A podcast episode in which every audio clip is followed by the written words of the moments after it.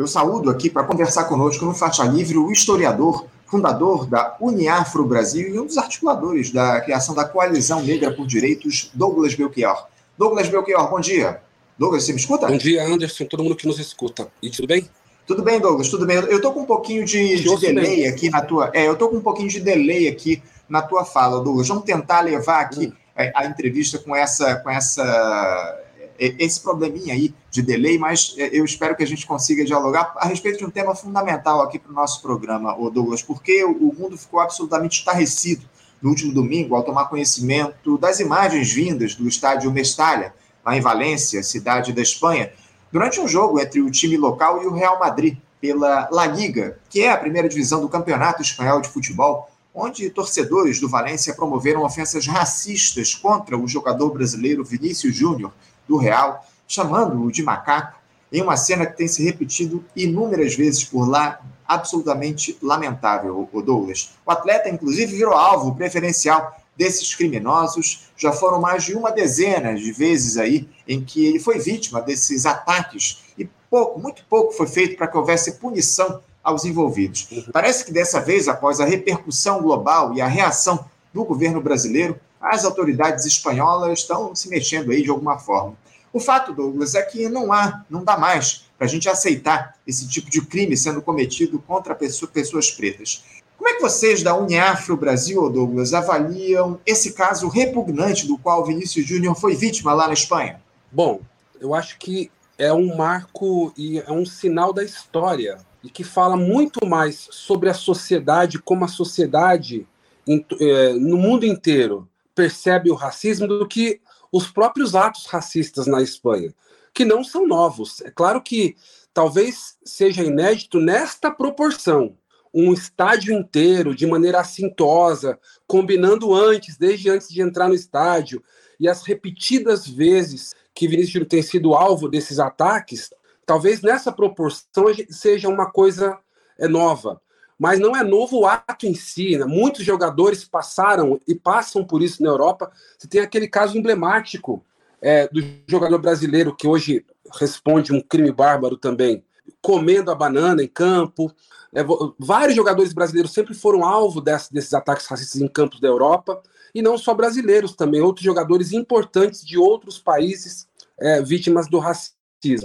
O que mudou, e acho que isso é, é, é, é o grande sinal, é a reação da sociedade a esses atos. Então você tem um governo que se posiciona de maneira firme, como que a gente teve agora, isso é absolutamente valoroso.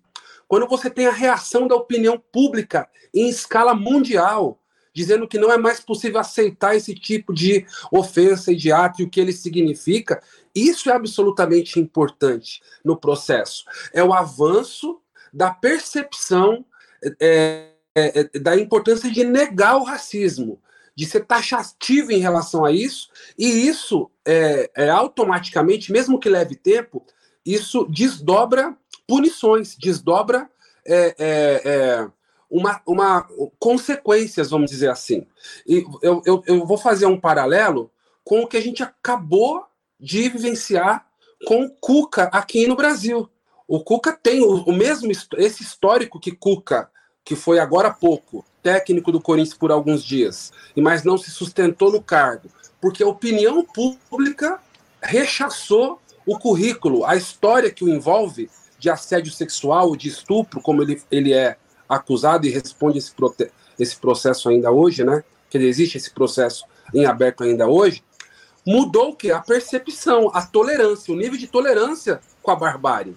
É isso que tá, isso é muito importante do ponto de vista até do avanço civilizatório.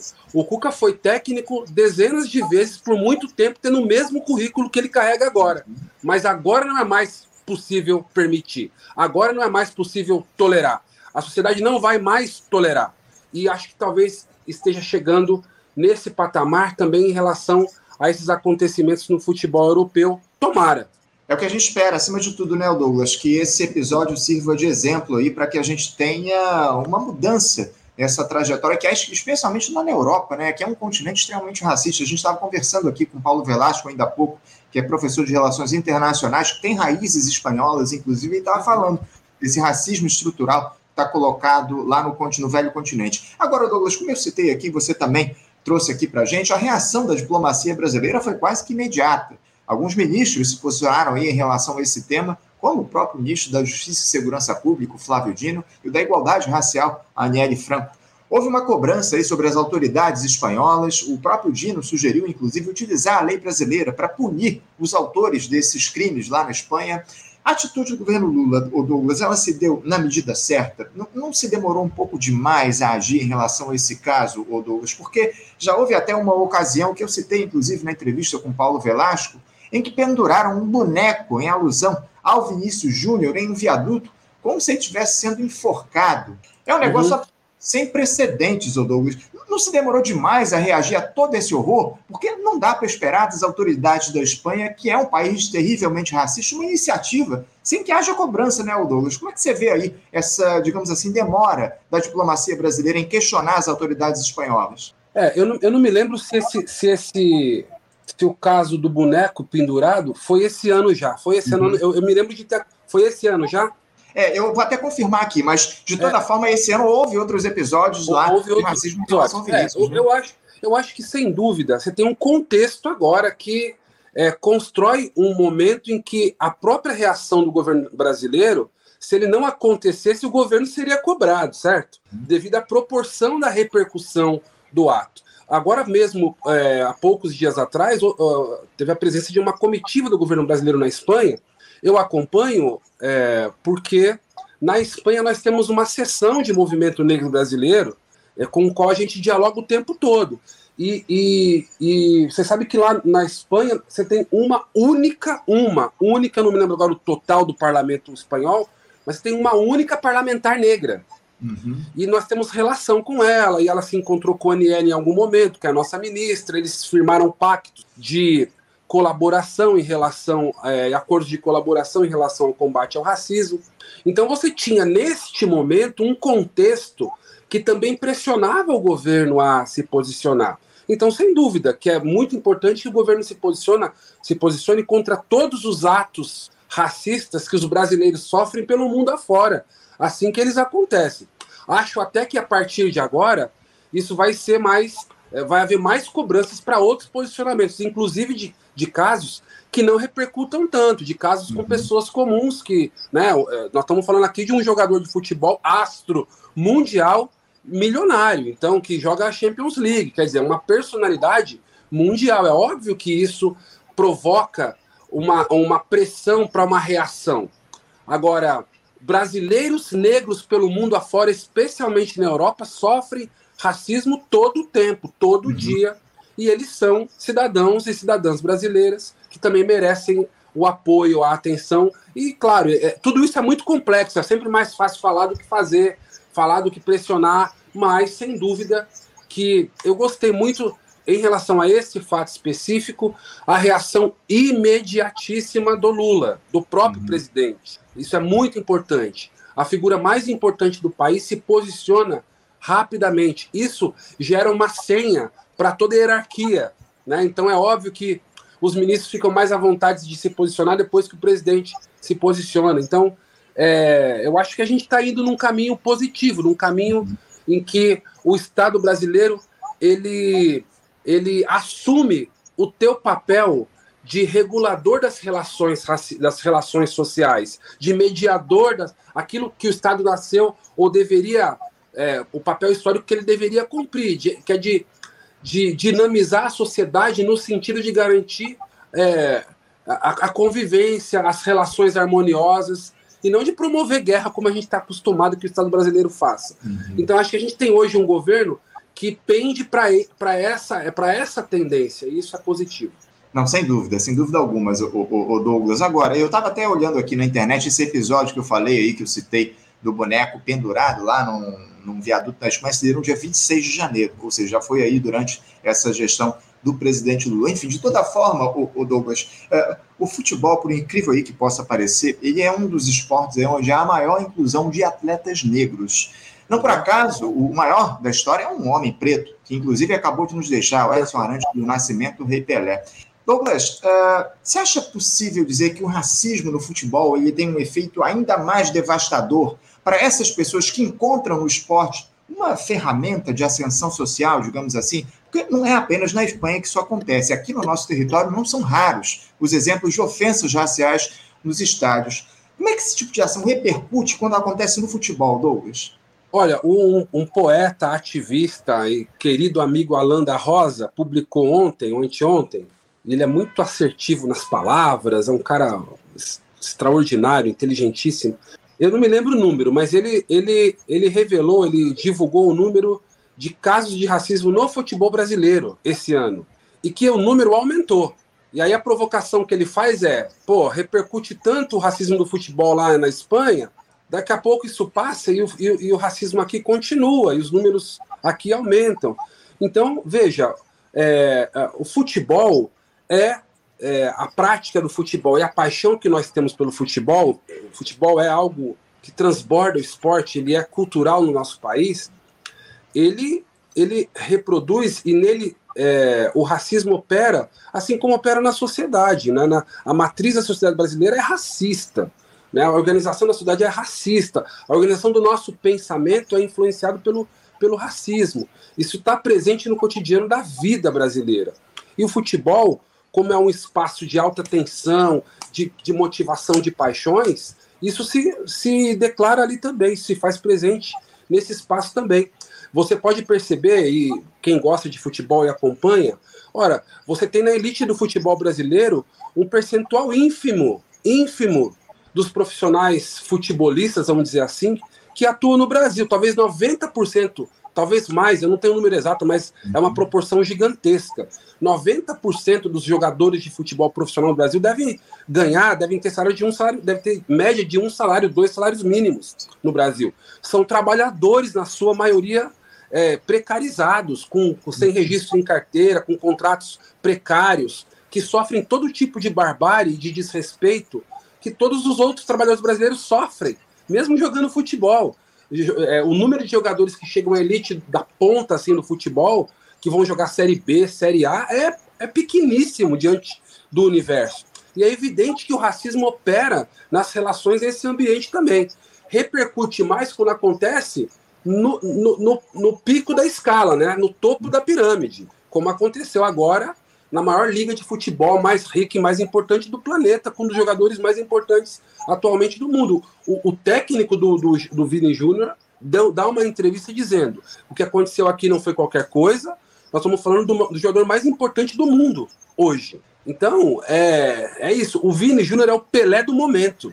Uhum. É, é, ele. E isso aconteceu contra ele, um estádio inteiro gritando. Então, é óbvio que isso repercutiria nessa outra dimensão. Agora, é, o desafio é trazer essa repulsa ao racismo para a vida ordinária, para o cotidiano da vida. Esse é o grande desafio. Não é à toa que o movimento negro grita no deserto a vida inteira, porque a gente grita em relação ao racismo do cotidiano, da vida, né? E que infelizmente não motiva a opinião pública a se movimentar como fez agora, e que ao movimentar pro, provoca reações da própria sociedade. A gente teve um ato ontem em São Paulo fortíssimo na que nós convocamos para o consulado da Espanha. Agora a gente tem outras barbáries acontecendo e a gente não consegue mobilizar o povo para protestos, porque a opinião pública também não está mobilizada. Então o desafio mora aí, mas eu acho que é, sem dúvida, momentos como esse que a gente consegue mudar a dinâmica é, do daí para frente. É, sem dúvida, o racismo acontece diuturnamente aqui no nosso país, muito bem colocado isso. O Douglas, aproveitando, Douglas, você como historiador e como profundo conhecedor desse tema, qual é o papel que o racismo tem na formação das pessoas pretas aqui no Brasil? Como é que as crianças, os jovens reagem ao racismo estrutural que nos assola? Porque o, Vinícius Júnior tem aí tomado atitudes exemplares nessa denúncia dos crimes que são cometidos contra ele. Mas, como você muito bem citou também aqui ao longo da nossa entrevista, não dá para desconsiderar o fato de ele ser uma figura de enorme visibilidade. O garoto negro da periferia, Douglas, como é que ele se reage? Ele reage a esse racismo e como é que esse tipo de preconceito afeta a formação dessas pessoas como cidadãs? Olha, o, o Vini Júnior está se colocando como uma grande exceção à regra, uma, uma enorme exceção à regra. É, pessoas muito bem estabelecidas, profissionalmente de, né, com sucesso profissional costuma ser orientado pelo seu staff a não reagir, a não repercutir, a não fazer barulho, certo? A, o aumento da percepção do racismo e da tomada de consciência racial em todos os níveis da sociedade tem mudado algumas, alguns posicionamentos, certo? Então você tem é, o posicionamento, por exemplo, último aí. Eu, não, eu sou ruim de nomes, você vai me ajudar lembrando nomes. Uhum. Mas há, há pouco tempo atrás, há poucos anos atrás, uma figura importante do futebol americano se rebelou contra o racismo. Uhum. É, o LeBron é, James? Não, não o LeBron, um, um, do, fute, do futebol americano, se eu não me ah, engano. futebol americano, sim, é, sim. Aí, sim. Eu a, lembro eu também não lembro o nome. É, aconteceu com essa figura algo que corriqueiramente acontece na história. Jogadores que reagem, artistas que reagem ao racismo com muita força, são jogados no ostracismo, uhum. são penalizados pelo seu próprio segmento. E esse jogador, que eu não vou me lembrar o nome agora, infelizmente, alguém daqui a pouco vai nos ajudar a lembrar. Eu acho que é o ele... Colin Kaepernick, não é isso? Exatamente, o Colin. Ele foi penalizado, ele, ele saiu da liga, ele não conseguiu jogar em outros times. É impressionante. O racismo opera no, no alto nível do futebol e impede. Eu me lembro um caso emblemático do técnico Andrade no Flamengo, uhum. que foi campeão brasileiro em 2009, e no ano seguinte ele disputou o Campeonato Carioca e foi para a final, e ele estava com um time mal, não estava tão bem mais como estava no ano anterior, mas ainda não tinha sido eliminado da Libertadores. E o, o, é, o, Flamengo o demitiu e ele ficou um ano, assim, algum tempo enorme sem conseguir trabalho na primeira uhum. divisão e nem na segunda divisão do Campeonato Brasileiro. E ele deu uma entrevista para a Rede Globo de televisão, isso é 2010, mais ou menos. É outro tempo, é outro planeta, é outra lógica para pensar o racismo. A gente não tinha virado essa página como virou nos últimos anos. Isso já fazem 13 anos. Então, ele dá uma entrevista para o jornal e ele fala: Olha, eu não consigo explicar por que, que isso está acontecendo. Eu acabei de ser campeão, eu nunca mais fui contratado por nenhum, por nenhum time de futebol. Eu só consigo explicar isso pelo racismo. E aí a resposta do, do, do jornalista da Globo é, é, dizer assim, ah, eu não acredito que isso é racismo, não, não pode ser. Eu, eu acho que não. Ué, então como é que você explica? Se o cara tem tudo para ser um técnico disputado, ele não foi. E no Brasil você tem um histórico de não ter técnicos negros. Então todos aqueles que reagem historicamente é, é, correm um risco de serem penalizados. E aí você tem um outro elemento que é pessoas negras é, carregam junto com si, com, consigo um, um, uma comunidade. Pessoas uhum. negras não ascendem sozinhas. Então eles carregam uma responsabilidade de fazer a manutenção desse lugar.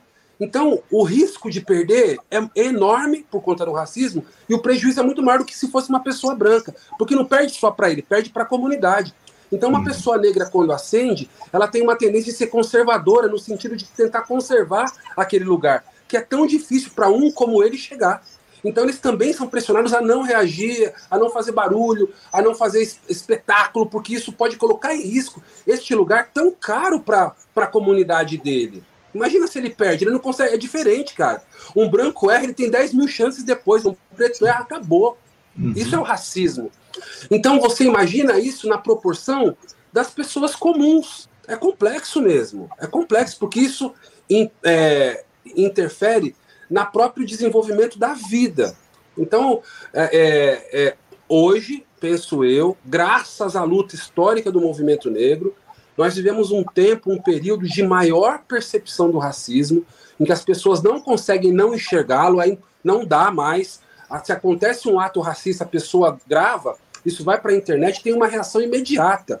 Se uma pessoa é racista no vagão do trem, tem uma reação dos, de quem tá na, das pessoas do vagão do trem. Você tem uma uhum. reação hoje, é, uma, uma tolerância muito menor a casos explícitos de racismo, e isso significa uma tomada de consciência muito importante. É, Para finalizar, é, o, o, no caso brasileiro, é preciso lembrar que raça e classe, o debate de raça e classe, eles se misturam muito. E a professora a professora Zélia Amador de Deus, grande é, intelectual negra, fundadora do movimento negro lá no Pará, ela disse que no Brasil A raça é que informa a classe. É raça primeiro. E o grande combustível, a grande gasolina da luta de classe no Brasil é a reação que os negros devem ter ao racismo e podem ter ao racismo. Não tem nada mais radical e revolucionário do que a luta do negro contra o racismo. E isso re relembra e rememora as raízes da própria história brasileira. É daí que vem a Revolução Brasileira e, e muitos historiadores trabalham com essa ideia e é, é nisso que a gente acredita também. Muito bem colocado, Douglas, muito bem colocada essa questão. Eu estava ouvindo essa semana, em relação ainda ao futebol, uma, uma opinião, uma declaração do comentarista e jornalista Paulo César Vasconcelos a respeito dessa, desse episódio envolvendo Vinícius Júnior. Ele lembrou que no futebol, os negros, como ele disse, que são apenas pé de obra, ou seja, estão apenas ali em campo. Você não tem negros médicos, você não tem negros na comissão técnica, você não tem pessoas negras nas diretorias dos clubes. Infelizmente, a gente tem essa, essa, essa dinâmica que, que se reproduz aqui no nosso país há séculos. Para a gente encerrar, Douglas, qual é a melhor forma de se combater o racismo estrutural na era da informação, Nesse momento em que o mundo se conecta pelos mais diversos aparelhos, dá para dizer que o, planeta, o mundo vive no século XXI com uma sociedade de pelo menos 300 anos atrasada, Douglas? Há um atraso civilizatório? Do ponto de vista dos valores humanitários, é possível dizer isso, tanto em relação à questão racial, que é, é, que é mundial, né? Você, nós não estamos falando só do Brasil aqui, nós estamos falando de um mundo que é hierarquizado pelo, por raça, né? Você lembrar que a riqueza necessária para o advento da primeira revolução industrial foi o, o, o, o que resultou o lucro do estupro de 300 anos da América. O próprio capitalismo surge a partir da mais-valia e da acumulação primitiva do capital da escravidão na América. Isso é muito importante dizer que o, o, o, na Europa, onde a ideia do racismo se desenvolve, eles inventam isso. Na Europa, eles deixam, eles mudam o sistema do manufaturado para o industrializado a partir de um acúmulo de riqueza advindo da escravidão na América, do ouro e da prata da América, da, do, da comercialização de seres humanos africanos para trabalhar como pessoas escravizadas na América. É, aí está a raiz do que a gente está vivendo agora. É daí que vem esse ódio espanhol é, vomitado que tem sido vômito nas arquibancadas da Espanha. E é, é desta história a gente não abre mão, porque nós construímos esse país, mas nós construímos muito mais do que o Brasil no mundo. A riqueza desse planeta, as grandes fortunas desse planeta têm origem nessa história e depois das consequências dela. Então a gente vai reagir a isso cotidianamente. E na era da informação, com informação se combate, com informação de qualidade, aí entra na seara do debate geral, que é a gente tem é, interesses econômicos, forças econômicas que disputam esse lugar também com muito dinheiro, com formulações absurdas que contrapõem aquelas humanitárias que a gente defende. Não nos resta outra, outra, outra coisa senão disputar nas redes, nas ruas, nas comunidades, a hegemonia do pensamento, né, da, das opiniões. É, é o nosso exercício de sempre. É isso, muito bem colocado. Agora sim, o, o para a gente encerrar o papo, só quero atender um pedido aqui do nosso espectador, o, o Pedro Miguel, ele diz aqui o seguinte: Anderson, pede ao Douglas para comentar a fala abominável do Magno Malta sobre o Vinícius Júnior. Ele se refere, o Pedro Miguel, a uma declaração aí durante, no dia de ontem, na última terça-feira, do, do senador Magno Malta, do PL do Espírito Santo, durante uma sessão da Comissão de Assuntos Econômicos do Senado, onde ele disse o seguinte: abre aspas, cadê os defensores da causa animal que não defendem o macaco? Fecha aspas, questionou aí em relação a esse episódio trágico do Vinícius Júnior. Eu queria uma, uma avaliação, uma fala tua a respeito dessa declaração tenebrosa do Magno Malta, Douglas, por favor. O, o, o, olha, Pedro, obrigado pela pergunta, cara. Acabei de conversar com o advogado brilhante Pier Paolo, nós vamos entrar com uma ação hoje ainda na Comissão de Ética do Senado, em relação a essa, a essa declaração do Magno Malta, que a gente tem que contextualizar, tá? Ele faz isso de propósito, é pensadinho, é entendeu? Porque ele sabe que repercute e isso alimenta a base escrota dele, uhum. conservador e racista dele, né? que não é um homem branco. Então, é, Isso é, isso é para causar uma confusão no próprio imaginário das, das, pessoas que acompanham o processo político. A gente não pode cair é, nessas. É, eu acho assim, não. É claro que é muito grave e nós vamos reagir à gravidade do que ele disse, porque ele é um parlamentar, ele não pode falar bobagens e, e ele, ele deve, ele precisa, ele pode falar o que ele quiser. Agora ele tem que ser responsabilizado por aquilo que ele disse e a gente vai buscar responsabilizá-lo porque ele cometeu crime de racismo ali, ele reafirmou o racismo ali na fala dele, né? Agora, é, nós tomara que isso repercuta o menos possível, porque na verdade isso deseduca as pessoas uhum. e eles falam para milhões e nós nem tanto, entendeu? Então, quando você pega aí, né, Anderson, as, os números de impacto que a direita tem nas redes e compara as nossas, a gente está apanhando muito. Uhum. Então eu fico torcendo para isso repercutir pouco e tal, porque no final das contas, quando essa notícia se espalha, espalha mais contra nós do que a nosso favor. Mas nós vamos reagir. Sem dúvida, a gente espera, acima de tudo, que repercuta e que medidas sejam tomadas contra essa figura nefasta. E o Magno Malta já vem se mostrando aí um, um sujeito.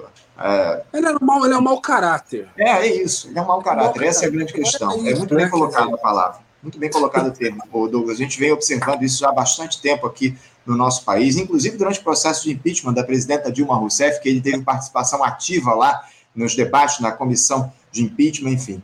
Douglas, eu quero agradecer muito a tua presença aqui conosco no programa. Muito obrigado por você nos ajudar a, a dialogar, entender um pouco mais essa lógica da, do preconceito racial aqui no nosso país. Muito obrigado pela tua presença e a gente conta aqui com as tuas análises a respeito desse tema ao longo dos próximos tempos. Obrigado, Douglas, pela tua participação. Bom dia para você, um abraço forte. Grande abraço a todo mundo. Fortaleçam o movimento negro.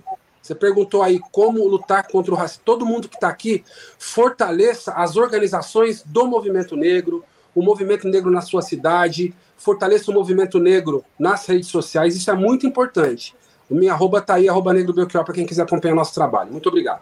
Assim seja. Um abraço forte, Douglas. Até a próxima. Conversamos aqui com Douglas Belchior. Douglas Belchior, que é historiador, fundação da Uniafro Brasil e também um dos articuladores da criação da Coalizão Negra por Direitos, tratando dessa questão, desse episódio lamentável, tenebroso, envolvendo o jogador Vinícius Júnior, lá na Espanha, atleta do Real Madrid. Inclusive, eu, eu, li aqui agora há pouco na internet que hoje o, o, ele foi punido com um cartão vermelho lá naquele jogo é, contra o, o Valência no último domingo, ele estaria suspenso, mas o cartão vermelho foi cancelado, só que o Real Madrid não vai mandar a campo o Vinícius Júnior no dia de hoje. O, o, time dele joga lá pelo Campeonato Espanhol no dia de hoje contra o Raio Vallecano, que inclusive é o, time, se eu não me engano, patrocinado ou comandado pelo Ronaldo Fenômeno, né? O, o Real Madrid vai, vai a campo hoje o Vinícius Júnior não vai ser colocado como titular na equipe do Real Madrid, pelas informações que estão chegando aqui na grande imprensa. Bom, fica aí o alerta e fica aí o recado em relação a essa necessidade que a gente tem é, sobre essa, essa reação que há na necessidade de se reagir ao preconceito racial no país e no mundo. Gente, eu quero agradecer muito a presença, a participação de todos vocês. Lembrando que amanhã, a partir das 8 da manhã, nós estaremos de volta com mais uma edição do nosso Faixa Livre. Vamos encerrando o programa de hoje. Quero agradecer mais uma vez, desejar a todos um bom dia, um forte abraço e até amanhã. Você, ouvinte do Faixa Livre, pode ajudar a mantê-lo no ar. Faça sua contribuição diretamente na conta do Banco Itaú, agência 6157, conta corrente 99360, dígito 8. Esta conta encontra-se em nome do Sindicato dos Professores do Município do Rio de Janeiro e região, o Simpro Rio uma das nossas entidades patrocinadoras, mas seus recursos são destinados exclusivamente para o financiamento do nosso programa. Você pode fazer sua doação de qualquer valor, utilizando também a nossa chave Pix, que é ouvinte@programafaixalivre.com.br. Sua contribuição é fundamental para a manutenção desta trincheira progressista no ar.